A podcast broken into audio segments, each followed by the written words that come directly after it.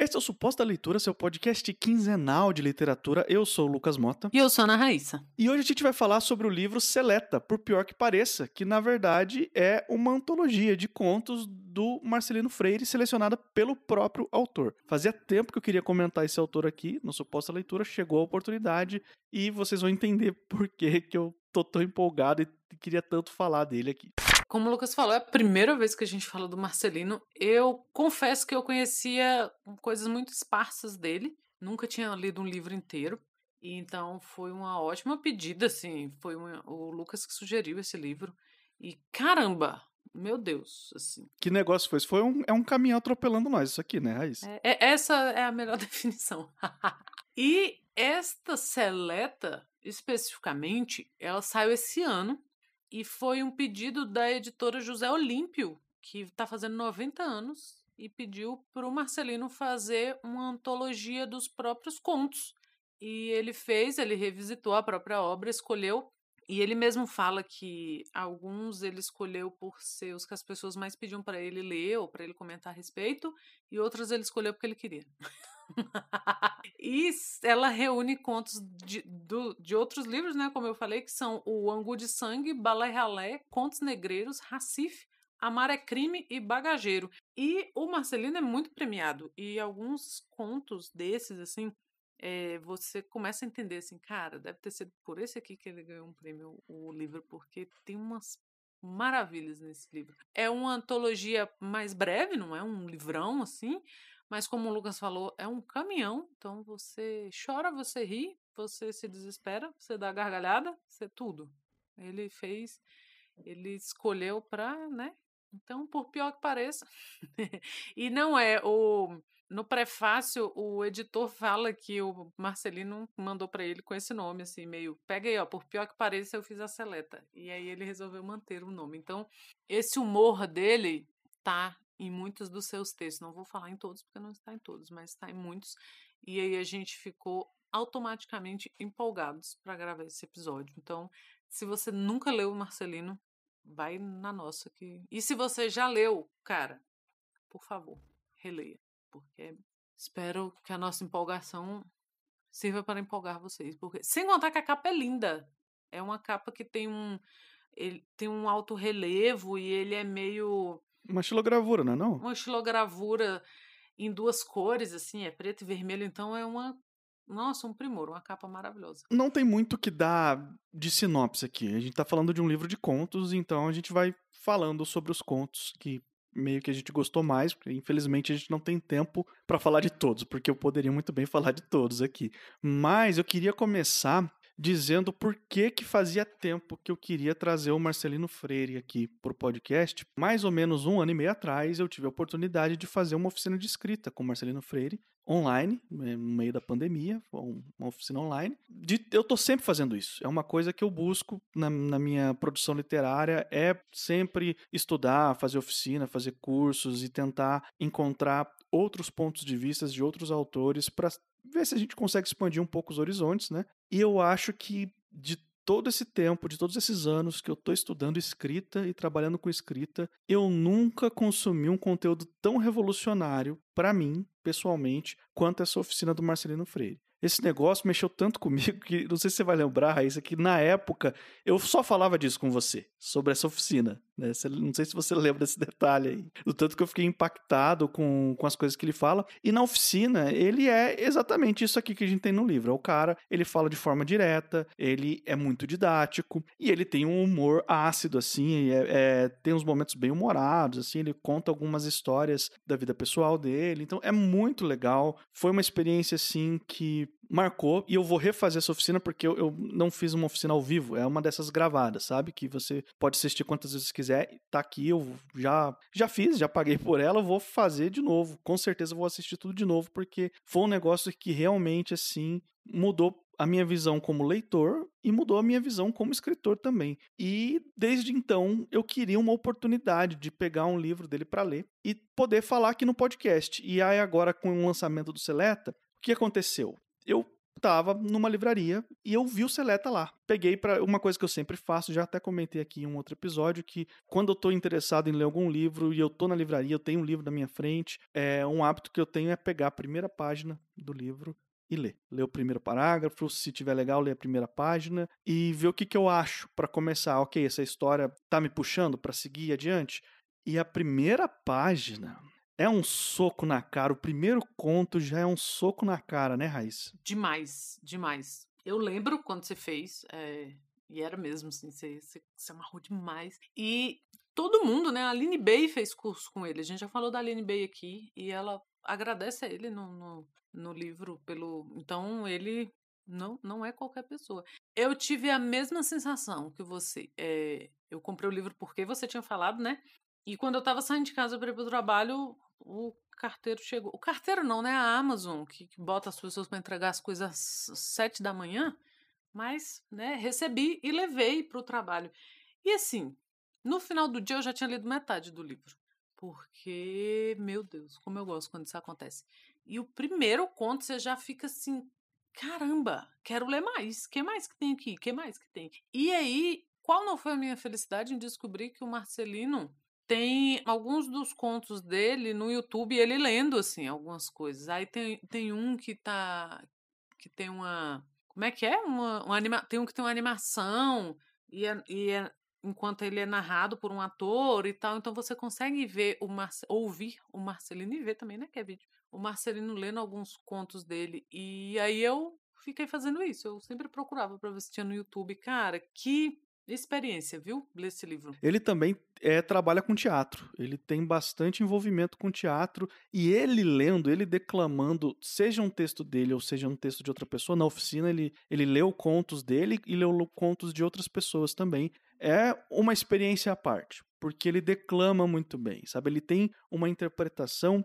E quando eu vi na oficina ele lendo, eu achava, ok, esse cara tem um background aí de ator, de teatro, então é por isso o conto fica melhor na voz dele, porque ele sabe dar a intenção certa. Mas eu já vou começar falando a primeira coisa que eu percebi aqui nesse livro, é que sem a voz do Marcelino, ele, ele, é, ele é maravilhoso, assim, ele, ele declamando é uma experiência à parte, mas sem a voz dele, toda a intenção, toda a interpretação permanece no texto ele consegue fazer você sentir a intensidade de cada frase, de cada palavra, como se tivesse um ator na sua frente interpretando, entendeu?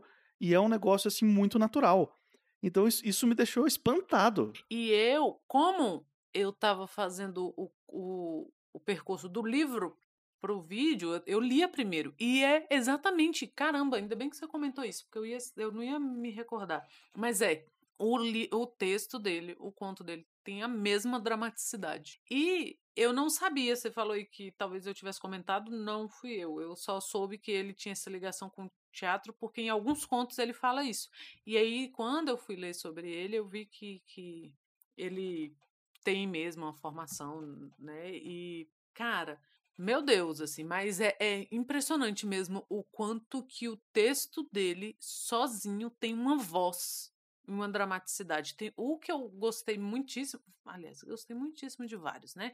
Mas tem o, um conto chamado Totonha, que é uma, uma mulher que você vê assim que ela, que ela é uma senhora, ela mora no, no Vale do Jequitinhonha, aquela região ali em Minas, que, que já foi assim, é uma região do sertão de Minas que está entre as zonas mais pobres do Brasil ela tá, assim, tudo isso a gente sabe pelo texto. E o texto não é uma narração, é só a Totonha falando. Ela tá falando com uma professora.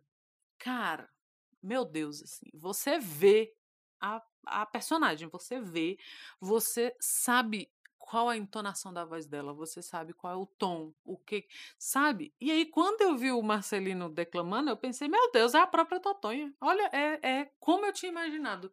Que coisa impressionante. Total, assim, é, é, é, complicado, assim, porque eu, eu sei que a gente tem um tempo limitado aqui do podcast, então não dá para falar sobre todos os contos. Então eu, eu peguei alguns aqui. O, o próprio primeiro conto, o que abre o livro, o nome dele é Muribeca. Ele conta a história pelo ponto de vista de uma mãe de família que mora no lixão, com sua família, com seus filhos, com seu marido, e eles tiram do lixão absolutamente tudo todo o seu sustento, a, a, comida que eles comem, as roupas que eles usam, os brinquedos da criança, o trabalho do marido, é, é tudo gira em torno do lixão.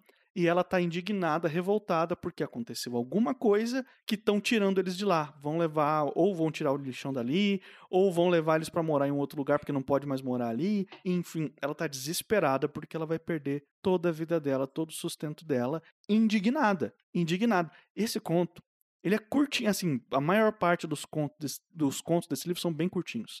São contos bem pequenos, com poucas exceções, assim, de... Mas a maioria tem, assim, coisa de cinco páginas ou menos, sabe? E esse conto, ele me deixou arrasado, assim. Acho que a primeira palavra que eu consigo usar para descrever essa seleta aqui do Marcelino Freire é desconcertante. Ele desconcerta a gente por razões diferentes em cada conta, assim. Em alguns ele desconcerta porque a gente fica constrangido, em outros ele desconcerta porque a gente a gente ri de, se, de não se aguentar, de tanto que a gente ri. Em outros a gente se desconcerta porque a gente fica triste, sabe quando você fica triste e constrangido sem saber nem onde colocar a mão, não, não sabe se coloca no bolso, se, se bota a mão na cintura, sabe? Você fica meio assim desgostoso da vida. Esse conto me deixou assim, a ponto de eu esquecer como me comportar, sabe? De eu ficar meio, sabe, quando você fica todo, todo, todo, todo errado, todo inapropriado, assim, sem saber para onde ir. Eu fiquei um tempo pensando, tanto que eu não, assim, a, o texto é tão bom que eu queria continuar lendo o livro, mas eu terminei esse conto, eu parei, olhei para a parede e fiquei um tempo pensando, falei, rapaz, ela tá indignada porque não vai ter mais lixo para ela e para a família dela. E eu sei que isso é uma realidade no nosso país no momento que a gente vive mais do que nunca, porque, enfim, né, parece que se algum dia a gente fez algum progresso de reduzir a fome no nosso país, pois esse progresso está sendo desfeito com a maestria dos grandes vilões, só que dos grandes vilões estúpidos, porque nem isso a gente pode alegar que a gente tem. A gente não tem um grande vilão genial para poder se gabar por aí, né? A gente tem um, um grande vilão estúpido, do, do mais burro possível. Então, eu leio esse conto, eu fico arrasado é isso que eu termino assim, sabe? Eu já com um soco na cara, aquela dor na mandíbula, você não sabe muito bem o que fazer. Então eu fiquei um tempo assim. Essa sensação é exatamente essa. E ela nos acompanha, você falou, né, que leu e ficou pensando no conto um tempo. Vários deles eu reli, assim, eu terminei de ler e voltei para ler. Então, eu acho que eu devo ter lido o livro duas vezes em uma vez só. E alguns eu ainda voltei depois de terminar o livro, eu voltei para ler de novo e esse, o Muribeca, é um deles. O Totonha também. E um que chama, acho que chama Paz. Que também é outro que, cara, porque ele, ele deixa a gente desconcertado. E um dos motivos, principalmente nesses três contos, do, é, eu fiquei pensando muito a respeito, é porque ele tira a gente do lugar comum. Por exemplo, o, Totonha é uma mulher que ela não quer aprender a ler. E é uma coisa que a gente dá como certo, né? Claro que se você levar educação para o interior do Brasil, as pessoas vão querer ler. E nesse texto a Totônia está falando assim: você já viu capim lendo? Já viu cachorro lendo? Não precisa disso, não. E você fica. É o que o Lucas falou. Você fica sem saber onde pôr o braço, onde põe a cara. Parece que você tem oito braços, você não sabe o que fazer com aquele tanto de braço. E, nossa, e o outro, o, a paz também é uma coisa que, que tira a gente do, do lugar comum, porque é uma mãe que teve um filho assassinado pela polícia e ela começa falando assim: Eu odeio a paz. Eu não vou fazer marcha pela paz. Vocês querem que eu vá levar uma foto do meu filho para andar do lado de policial? Não, eu tô nessa situação aqui, ó, por causa da paz. Eu odeio paz. Não venha com essa paz bater na minha porta, não, que eu tenho arroz e feijão para fazer aqui, que eu não vou entrar nessa. E você fica sem saber para onde vai. Sabe quando o argumento de um texto vai num lugar que você não imaginava, que você pensa assim, ai, óbvio que todo mundo, né, ninguém vai ser contra a paz. Óbvio que ninguém vai ser contra alfabetizar adultos no sertão do Brasil. Óbvio que ninguém vai ser contra tirar uma família do lixão. E aí ele te mostra que hum, não, não é óbvio assim não. Não mesmo. Então, esses, esses contos são muito desconcertantes. E até mesmo os contos mais engraçados deles são, são bem desconcertantes, assim, também, que você fica meio, só aquela risada de, ai meu Deus, socorro. Uhum. Mas, assim, pelo outro lado, né, tem esse lado bad vibes, mas aquela, aquela bad vibes suposta leitura de qualidade, que é de mexer com você, de te fazer pensar, de te fazer. E tem contos como o que ele fala que a maior parada gay que tinha no Brasil era desfile militar. Isso é sensacional. Muito bom. E assim, é de um cara que ele meio. É um, um, cara gay meio falando: não, gay não tem que ter esses direitos todo, não. Bom era antigamente. bom era quando era tudo no sigilo. Esse negócio aí de você poder casar no civil, de não, isso aí não é bom, não. Bom era antes. É, é o, o, gay conservador. E aí ele fala que, que ele serviu o exército que a maior parada gay que tinha era desfile do 7 de setembro. Então tem essas coisas que você fica assim, ó. E eu lendo no trabalho, querendo dar uma gargalhada na hora do almoço lá. Gente, meu Deus. E, e ele faz essa mesma coisa, assim. Ele, ele te pega no momento que você não estava imaginando. Tanto para te dizer alguma coisa forte, meio amarga, meio meio uma realidade dura, quanto para te fazer dessas gargalhadas. E aí eu fui entrar no site dele e vi que, por, né, como o curso que você fez, Lucas, que a gente falou mais cedo, ele tem uma citação do próprio Marcelino, que ele diz que é dever do escritor surpreender o leitor e, se possível, surpreender a si mesmo. Uhum. E eu espero que ele esteja muito surpreso com as coisas que ele escreve, porque eu estou surpresíssima. Assim, eu achei. Cara, que maravilha! Que maravilha! E que. Eu gosto de antologia assim, falando tecnicamente, que é a antologia que não te dá aquela impressão que, ok, eu li o que eu queria desse autor, mas que te dá a vontade de falar, não, eu tenho que ler tudo desse cara agora, como é que eu, que eu não estou lendo absolutamente tudo que ele escreveu? Que a sensação que eu tive foi essa. Agora, Marcelino, que me aguarde. É muito essa sensação. E estava falando aí, né?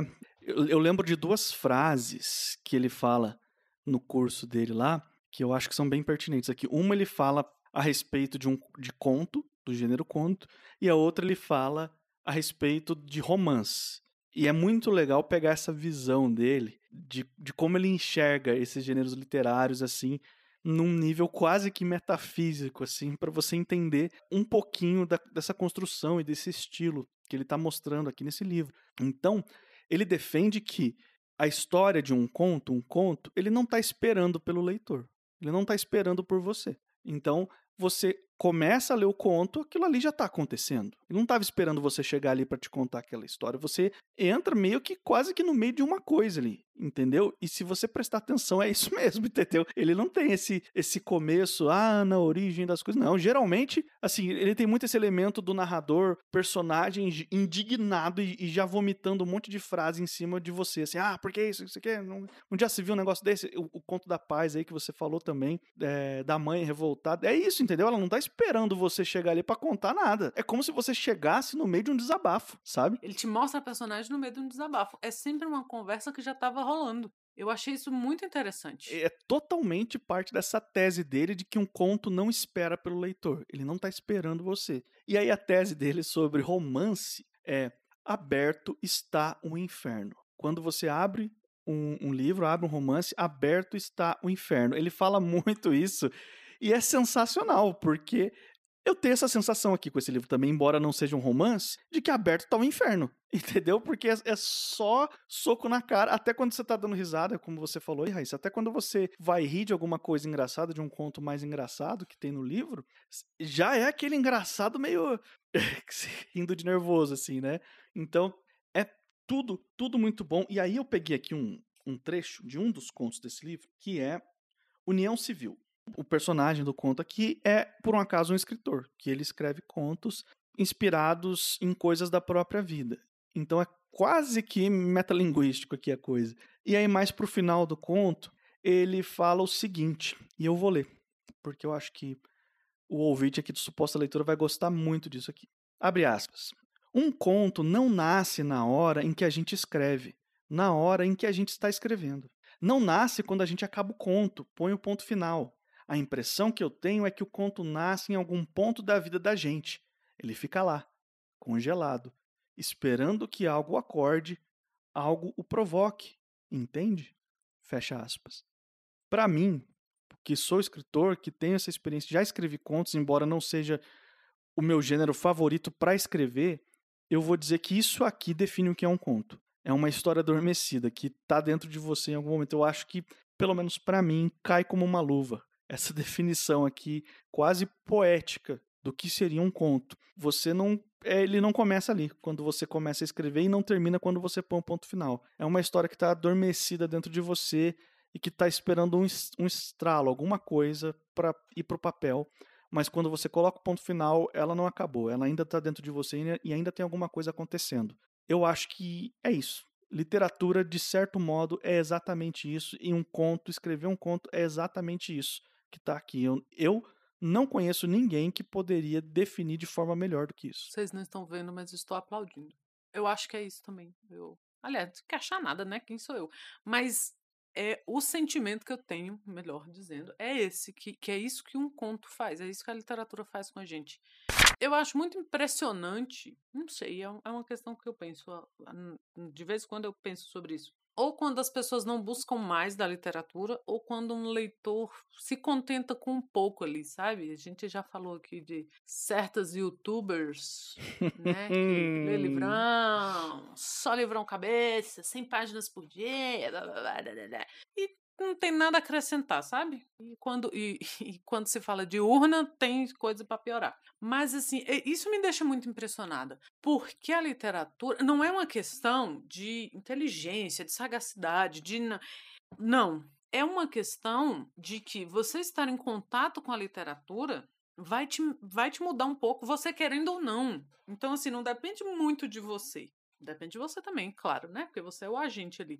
Mas você não, não precisa estar tá tão atento assim para um texto desse te chacoalhar. Eu tenho essa impressão. Sabe? Posso estar falando bobagem. Um dia eu vou falar o oposto disso, mas por enquanto estou falando isso. Porque esse, esse, tipo de texto ele te pega desprevenido, que é o que a gente está falando. Ele te chacoalha e ele. Se ele não te muda um pouquinho, ele te faz pensar um pouquinho. Então é por isso que eu fico muito impressionada com pessoas que não são leitoras casuais, né? Sei lá, você tem um canal para falar de livro, você vive disso literalmente, e você não dá uma mudadinha, sabe? Ou você lê e deixa passar. Eu não imagino que alguém leia e deixe passar um Marcelino Freire da vida, sabe? Passou por você e acabou. Não, eu não, não imagino isso acontecendo. É, eu imagino que o contato com, com o livro dele, com o conto dele, é exatamente esse contato que ele falou que é o que a literatura, que é o que o conto faz com a gente. Ele não, não, não nos desespera, ele não não vai muito embora da gente, você fica, sabe, com aquilo,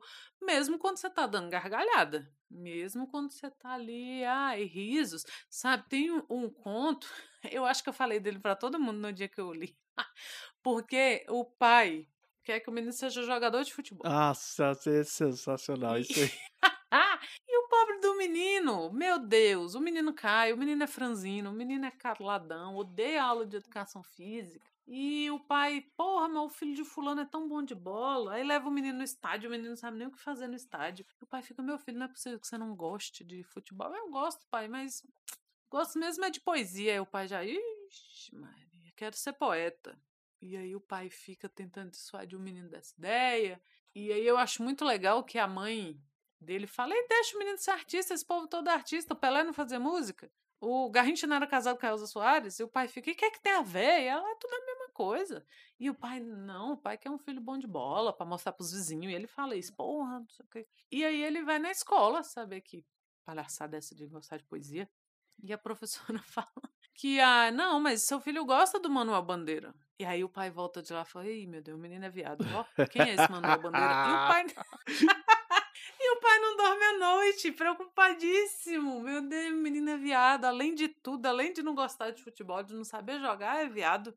Ixi, quem é esse Manuel Bandeira, hein? O menino vai ficar falado na vizinhança. E aí o pai começa a ter uns sonhos absurdos. aí tem que ler, agora tem que. Mas assim, mesmo quando você tá rindo disso, que você tá só gaitando, ele te faz pensar em algumas coisas. E aqui a gente não quer dizer que, que a literatura tenha que te ensinar alguma coisa. A gente já fez essa discussão aqui algumas vezes. A literatura não tem que nada. Ela não tem que te fazer pensar. Ela não tem que te mudar. Ela não tem que te mostrar outras perspectivas. Mas isso vai acontecer eventualmente. E é o caso do Marcelino Freire com qualquer um. assim Tanto esse conto sobre a paz, o Totonha, o Moribeca, ou qualquer outros assim desses mais que são mais sabe, escrachado, mais engraçadões, alguma coisa vai, sabe, vai construindo dentro de você. Porque a gente é, além né, de tudo, a gente é meio uma soma das nossas leituras, do que a gente gosta, do que a gente não gosta, do que a gente entrou em contato. Eu fico muito feliz quando, quando eu, eu tenho um contato com um texto desse. E eu fico mais feliz ainda de ser um brasileiro contemporâneo, né? E, e assim, Cara, isso é muito legal. Eu acho que por muito tempo eu não, não li contemporâneos. Eu acho não. Por muito tempo eu não li contemporâneos. E eu acho que essa minha alegria quando eu encontro essas coisas, eu falei a mesma coisa do, do Tortarado aqui. É de perceber, sabe, caramba, essas coisas estão acontecendo. Sabe? Que legal. essa sabe? Você ri, você chora, você fica triste. Você quer falar para os outros. É um livro que, que não foi ah, um livro para o podcast. Sabe? Você tá comentando com os outros e mandando. Eu eu sou aquela que enche o saco no WhatsApp. Eu mando, ah, lê isso aqui, ó. Eu sou uma amiga com ementa. Tem lista de leituras comigo.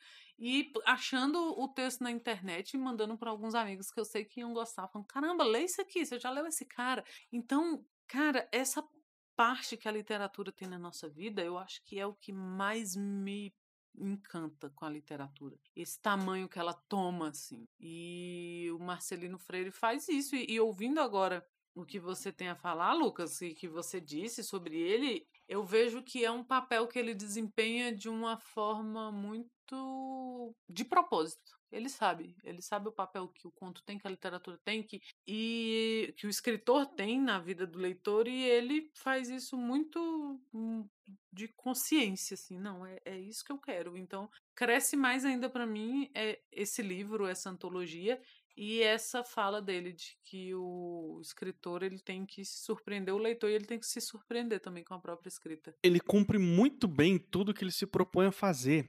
Algumas observações que eu fiz, Raíssa, e agora é, é, naquele momento assim de que são as impressões subjetivas que a gente tem sobre o texto e que pode ser que a gente não concorde. Mas eu comecei a ler o livro e a primeira observação que eu fiz é: ok, tem um estilo enxuto aqui. Ele gosta de frases curtas, ele gosta, por exemplo, de ser mais direto, de, de não né, encher de floreios os textos, talvez uma coisa meio na escola do Hemingway, assim. Aí passou um parágrafo, dois parágrafos, eu falei, não, mas tem isso, um pouquinho disso, mas não é bem assim, porque ele também tem algumas redundâncias, sabe? Ele repete, em alguns momentos, em alguns contos, ele repete bastante as falas e os pensamentos, né, o fluxo de consciência do, dos narradores e você fica meio ok, isso aí já não é enxuto, já não é a palavra, porque tem muita repetição em alguns momentos. Só que essa repetição ela cumpre um propósito, ela tem alguma coisa para dizer, ela tá ali por uma razão. E aí você já vê, ok, então ele está construindo um estilo. E aí tem contos, e ele tem realmente um estilo muito próprio dele, que é esse estilo é, harmonioso, totalmente com a dramaticidade da coisa, como você descreveu, né, Raíssa? De você de ser praticamente ele declamando o conto para você você tem esse, esse estilo construído, mas ainda assim esse estilo varia de conto para conto, de texto para texto, porque tem hora que ele vai mais surtado no, no, no, fluxo de consciência total, assim. Agora não vai ter nem travessão, não vai ter nem fala nem nada, vai ser uma frase atrás da outra e você não se perde. Não é complexo, é, é suave. É um texto que, por mais que em alguns momentos ele fuja do, do padrão, ele é completamente suave, completamente acessível, eu diria até. E ele tem uma mistura muito harmoniosa entre todos esses elementos. Então, eu percebo sim, em alguns momentos, um texto mais enxuto, um texto ágil, frases curtas, aquela coisa papum, soco na cara, é isso aí mesmo. Mas eu percebo em alguns momentos aqu aquelas redundâncias que somam o sentimento e a construção do, do momento, da cena, da frase. Então, eu acho que esse, o resultado é um texto. Eu não quero usar a palavra teatral, texto teatral, porque isso é um, é um gênero que existe, o texto teatral. E não é isso. É, ele é bem diferente de um texto teatral. Mas é um texto quase que um texto que você não está lendo, mas que alguém está lendo para você, que você está ouvindo. Entendeu? Ele é sonoro, entendeu? Sonoro e quase musical, porque o ritmo é perfeito. Eu li esse livro em uma sentada só.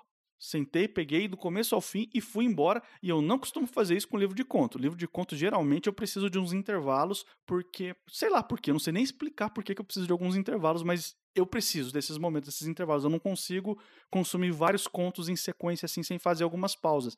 Essa foi a única vez na minha vida que isso não aconteceu. Que eu fui de um para o outro, do começo ao fim, parei só para, sei lá, só para ir no banheiro, só para tomar uma água, depois continuei, entendeu? Mas é isso, entende? Eu acho que o, o, o estilo do Marcelino Freire, ele é quase que um estilo sonoro. Eu tava pensando, te ouvindo aqui, pensando que é uma coisa que a gente tem que conversar aqui no podcast ainda, que é essa diferença da leitura do, do conto para um romance. Porque eu também, no geral, eu não leio um livro de contos de uma vez. No geral, eu não leio nem mais de um conto do mesmo autor no dia. E a mesma coisa com poesia. É muito difícil eu ler vários seguidos. O meu ritmo, geralmente, quando eu pego um livro de poesia, um livro de contos para ler, é ler um por dia. Ele é uma leitura paralela. E não é porque ele é menos importante, pelo contrário, eu acho que o conto e a, poesia também, ele é uma coisa tão. Ele é feito para ser completo, para ter começo, meio e fim, por mais que não seja, não estou falando que, que o, o, o tema, a temática seja fechada, mas assim, ele é pensado como uma obra fechada o conto e o poema, por mais que faça parte né, de uma, uma coisa maior que é o livro. Mas quando o autor tem a ideia, quando o autor trabalha, ele está trabalhando de uma coisa fechada quando ele trabalha o conto. Então eu prefiro ler o conto dessa forma, prefiro ler o poema dessa forma também, como uma coisa, uma obra. E aí eu acabo levando mais tempo para ler. E não aconteceu com o Marcelino porque o, o, o ritmo dele te puxa. E porque te, teve isso, né, de ler e voltar para ler a mesma coisa, mas o que você falou, eu acho que você foi certeiro em falar que o texto dele é um texto que parece que alguém está lendo para você. A impressão é essa mesmo, é alguém tá. Por isso que eu acho que é tão bom também ouvir ele, ele lendo o texto dele, porque já tá isso já tá no livro. E é, é alguém lendo, é o, é o Marcelino lendo para você ali.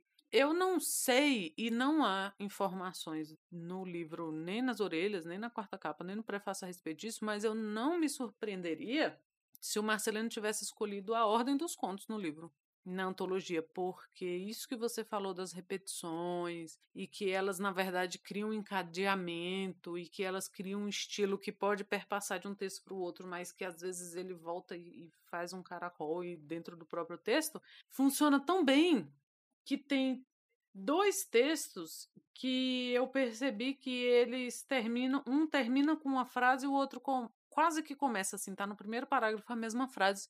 E eu fiquei assim, caramba, que interessante. E tem ao longo dos textos tudo isso que você disse, essas repetições, essas frases que se repetem ou ideias que se repetem.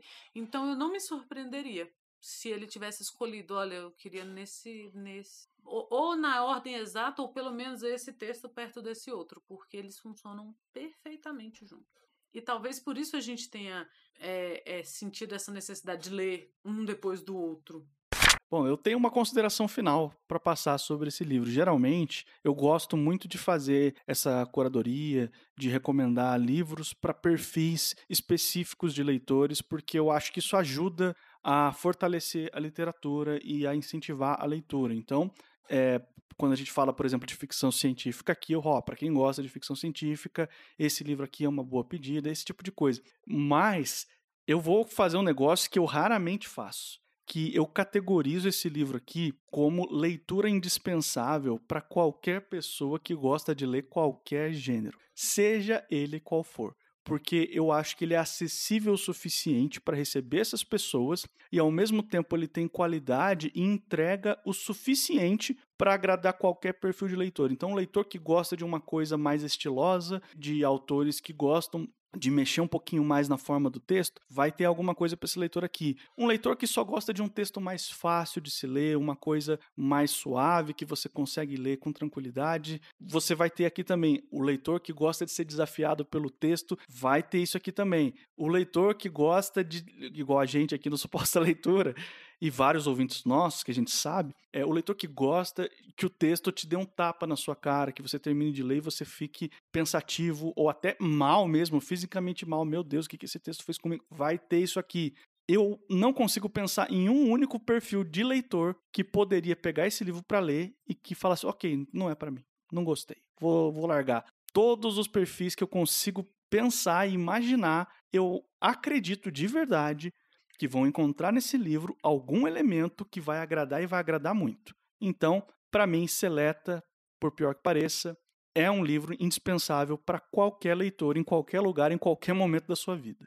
Estamos chegando ao final aqui de mais um podcast. Se por um acaso esse aqui é o primeiro suposta leitura que você está ouvindo, eu quero te lembrar que esse aqui é um podcast quinzenal. A cada duas semanas, sempre às quartas-feiras, sai um episódio novo falando sobre literatura. Para você não perder esses episódios, esses lançamentos, é só assinar o feed do podcast em qualquer aplicativo de podcast da sua preferência. A gente está em todos, incluindo o favorito do momento, que é o Spotify. Nós estamos nas redes sociais também, então se você quiser entrar em contato com a gente, quiser seguir a gente, acompanhar nossas postagens, que são pouquíssimas.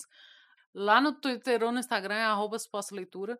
No Telegram também é arroba suposta leitura. Se quiser mandar um e-mail pra gente, é supostaleitura.gmail.com. Eu sou o Lucas Mota. Você vai me encontrar lá no Twitter e no Instagram no arroba mrlucasmota. E eu sou a Ana Raíssa. Eu também tô lá no Twitter. É Ana Raíssa. Tudo junto com dois N's, dois R's e dois S. E voltamos daqui a duas semanas.